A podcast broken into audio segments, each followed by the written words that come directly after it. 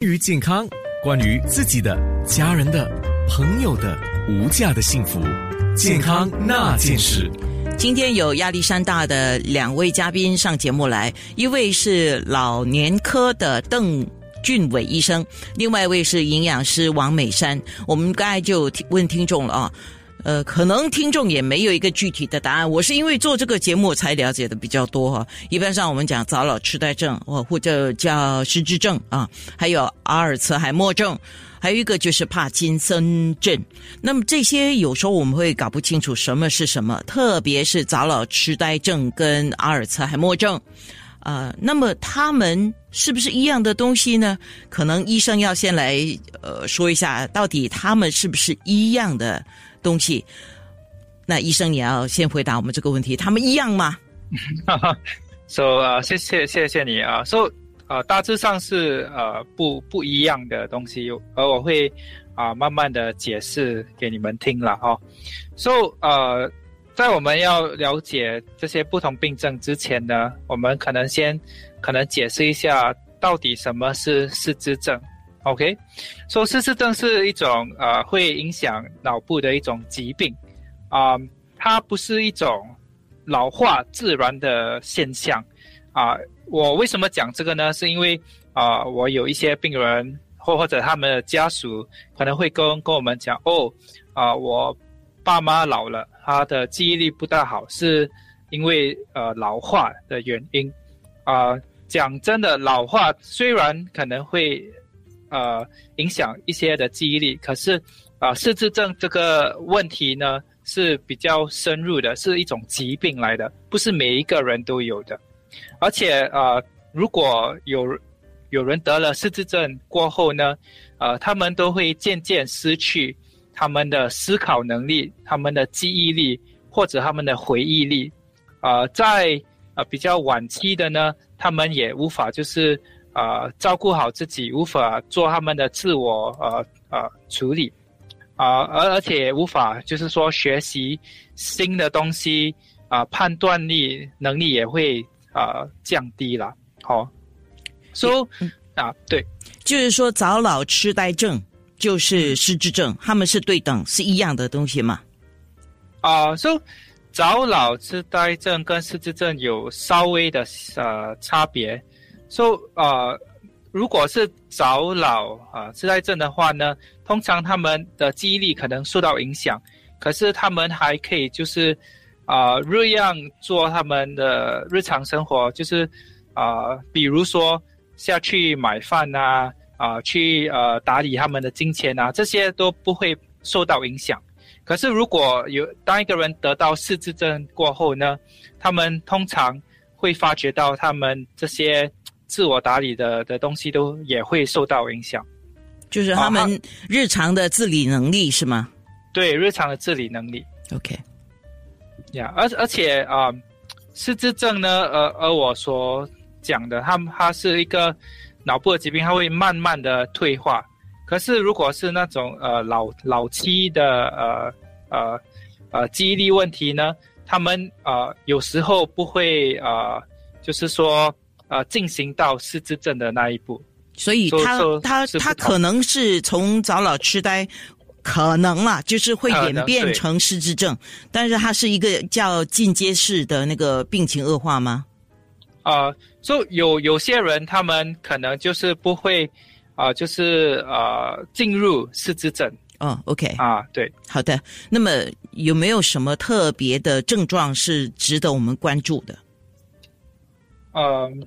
说症状那方面呢，我看就是说，啊啊，我们有看几样东西啊。第一是看他们的记忆力，啊，看他们有没有就是说，啊，回忆有什么些问题吗？说比如，啊，他们会不会呃很容易不见他们的呃事物？他们呃能不能够呃呃记得？之前所做的事情，或者昨天所发生的事情，啊，他有没有就是说一直重复，又在重复自己呃的问题？比如说啊，如果他们忘记他们冲凉了，他们会一直问：诶，啊，我我还要冲凉吗？还要冲凉吗？就是一直问同样的问题。其他的东西就是啊，我们也可以看他们的语言方面上有什么问题吗？就是说，呃呃，突然间无法啊表达出他们所要表达的事物，或者你给他们看报纸的时候，突然间啊无法啊读出那些字幕出来，那些是呃，就是说需要呃呃观察，而且需要啊早早期去。找医生，呃，来做一个诊断。是，呃，目前我们当然进入脸书直播，纯脸书直播的时候，我们会聊更多了啊。那目前在新加坡，我们刚才讲的大概几种情况啊，就是发病率最高的会是哪一种呢？为什么我我个人的感觉啊，像刚才我在空中说，我周围的朋友的长辈们啊，好像都有这个问题，是是近期多了呢，还是为什么呢？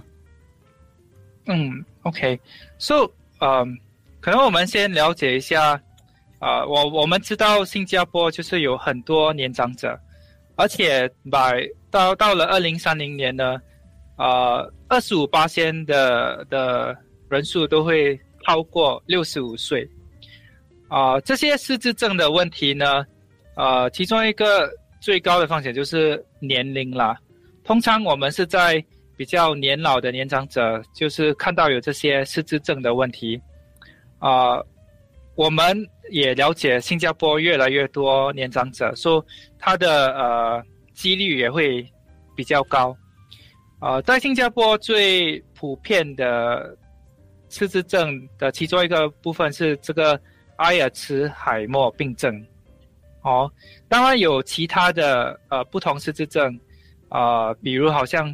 啊，血管性或者中风性失智症，那个也是其中一个。就是说，有些人如果中风过后呢，他们的记忆力也可能会受到影响，而且也也有一些病人也会得到失智症。健康那件事，关于健康，关于自己的、家人的、朋友的无价的幸福，健康那件事。今天我们在讲一个比较。你说是比较广的话题，也可以这么讲，就是痴呆症。其实痴呆症跟正常的衰老是有不同的哈。那我先请问，呃，亚历山大的老老人科的邓俊伟医生啊，那。什么是正常的衰老？它跟痴呆是不同，可是最大的区别在哪里？你教我们怎么去看有什么是危险信号啊？我们要识别这个不是正常的衰老啊，应该要赶快去做一个求医呢。啊，so，呃，通常呃，我们年老的时候，呃，当然记忆力有些人也是可能会受到影响。就是说，他们的呃注意能力或者处理的速度可能会啊下降，可是呃呃最主要的这些呃呃 reflex 呢，就是说呃他们应该还呃可以处理日常的生活，比如啊煮饭啊，或者啊买菜啊，或者打理金钱方面的东西，这些都应该不会受到太大的影响。啊，其他的呃呃，如果他们有其他的问题，就是说，如果他们有幻觉，就是说，啊，听到不应该听到的东西，或者看到不应该看到的东西呢，那些也是不正常的，不是呃，那些不是正常的老化。如果有那些需要，啊，快点去看医生也是。啊，而且如果他们的记忆力是呃，我刚才所讲的，如果是突然间。啊，退化的很快，突然间，诶，另外一天认认不得他们的家属啊，啊之类的东西，那些也也是不寻常的，那些也是要快点就是去看呃医生，他们呃有可能需要就是呃 refer 去呃看专科，可能是老年科或者是啊精神科。那我帮听众问两个问题，一个问题就是，呃，一般人会健忘，对不对？可是健忘是正常的吗？啊，所以当我们老化的时候，呃，当我们比较年老的时候呢，呃，如果有一点点健忘，其实呃也呃也是正常的啦。只是说，当我们呃健忘的时候，如果我们健忘到啊无法做日常呃生活的一些东西，那个就是真的很很不正常。OK，那个就可能是有失智症啊或者其他的东西。就是健忘到没有办法自理，这个就是一个关键的症状。对，无法自理或或者啊、呃如果有幻觉啊，嗯，或者健忘的这个速度很快，那些也是不是正常的。好的。那有人问，就说这些，比如说家里有长者有失智症，呃，嗯会遗传的吗？呃，在我们的呃研究方面上，当然有一些基因的因素啦。So 呃，可是这些基因的因素都是英文，就是这些 APO、E4、genes 这些东西。啊、如果呃呃接下这个这些基因，当然有可能会遗传，可是主要的风险都是年龄啊，或者如果你有三高，就是血压、胆固醇、糖尿病之类，啊，或者如果你的教育呃能力比较低，通常他们的认识储备也可能会比较低一点，说得到失智症的风险会稍微高。so 呃，如果要回答那个答案，就是说。啊、是有一些基因可可以遗传的，可是也有很多其他的啊、这些风险，我们可以啊呃来尽量嗯啊、挽回，哎，来是来帮助。是医生。那么，比如说看护者啊，时常都可能是感情也是习惯，就希望对方能够认得你，就会问你：“你知道我是谁吗？你认得我吗？”他问啊，听众问。作为看护者的我们，时常这样问这样的问题，是对还是不对？好还是不好呢？啊、其实我是觉得要问是可以，只是说啊、我们也是要了解，当他们有失智症，如果比较晚期，可能忘记家人的话呢，啊、如果你可以每天就是问他，每天提醒他，我觉得那个是 OK 的。有些人也可能就是说，把他们的房间啊，可能放大那个照片，给他每天每天看，每天记得，那个我觉得是 OK 的。啊、只是说，当然，啊、如果他你一直跟他讲，他还无法记得，啊、最重要是不要对呃那个年长者生气，或者如果如果你一直问这个问题，如果年长者很生气的话呢，那你可能也是要就是说啊、放放慢一点啦。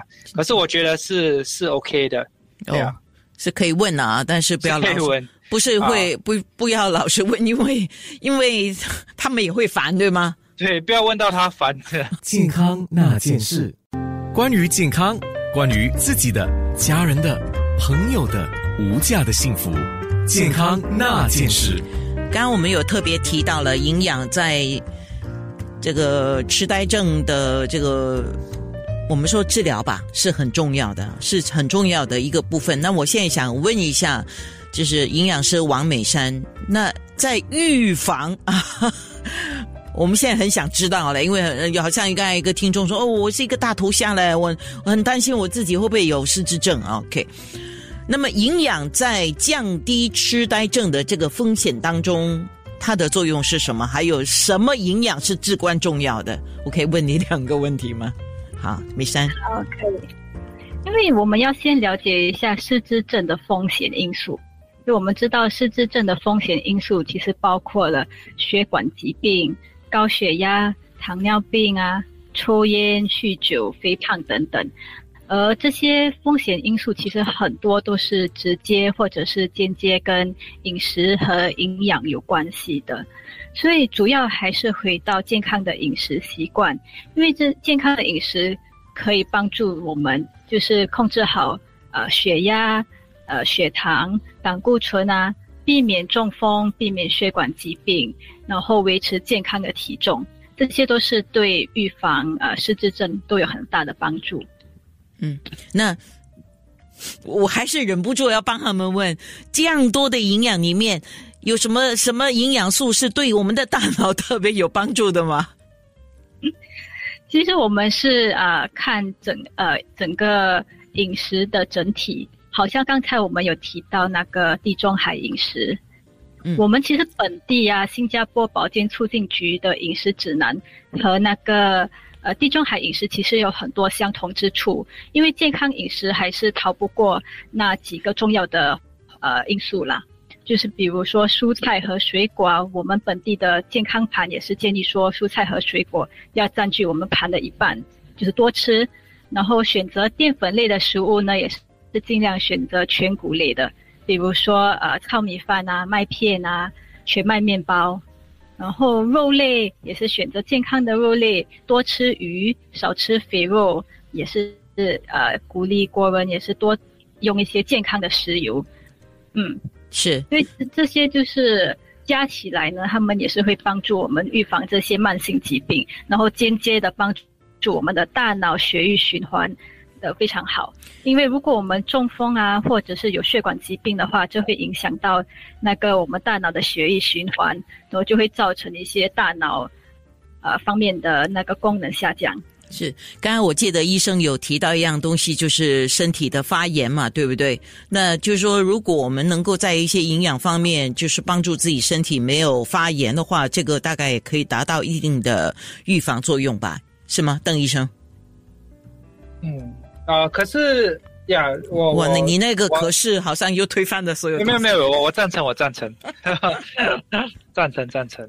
呀来，请说，请说啊。哎，请说啊。哦，所以其实这个发言的这个理论呢，也是一个很很需要很很深入的一个研究啦。因为其实我们呃呃，在世界上有很多的研究，就是说，其实我们看到老人、老年人呢，他们发炎的几率会稍微高一点，而且也会导致到这些不同的疾病。所以当然，呃，饮食也是很重要。啊、现在也是有一些研究，就是说看有什什么药物吗，来啊呃呃降低这些呃发炎的身体的发炎。嗯，对对，可是这些都是在研究期，还还没有出来。对，好，那美山什么营养素是能够帮助我们减少身体发炎的？有吗？Omega three。嗯，所以抗炎方面，除了那些呃维他命 C 呀、维他呃那些维他命矿物质，还有 omega three。所以奥米加三呢，就是在那些比较油性的鱼类里面可以找到，比如说金枪鱼啊、三文鱼，呃等等的。就是，但是是呃深海鱼了，那但是是没有污染的深海鱼，这个是我们要强调的哈。还有就是另外一点，如果是吃那个保健品的话，你也要看这个产品它本身它含有的那个鱼油到底是纯不纯正，有多少。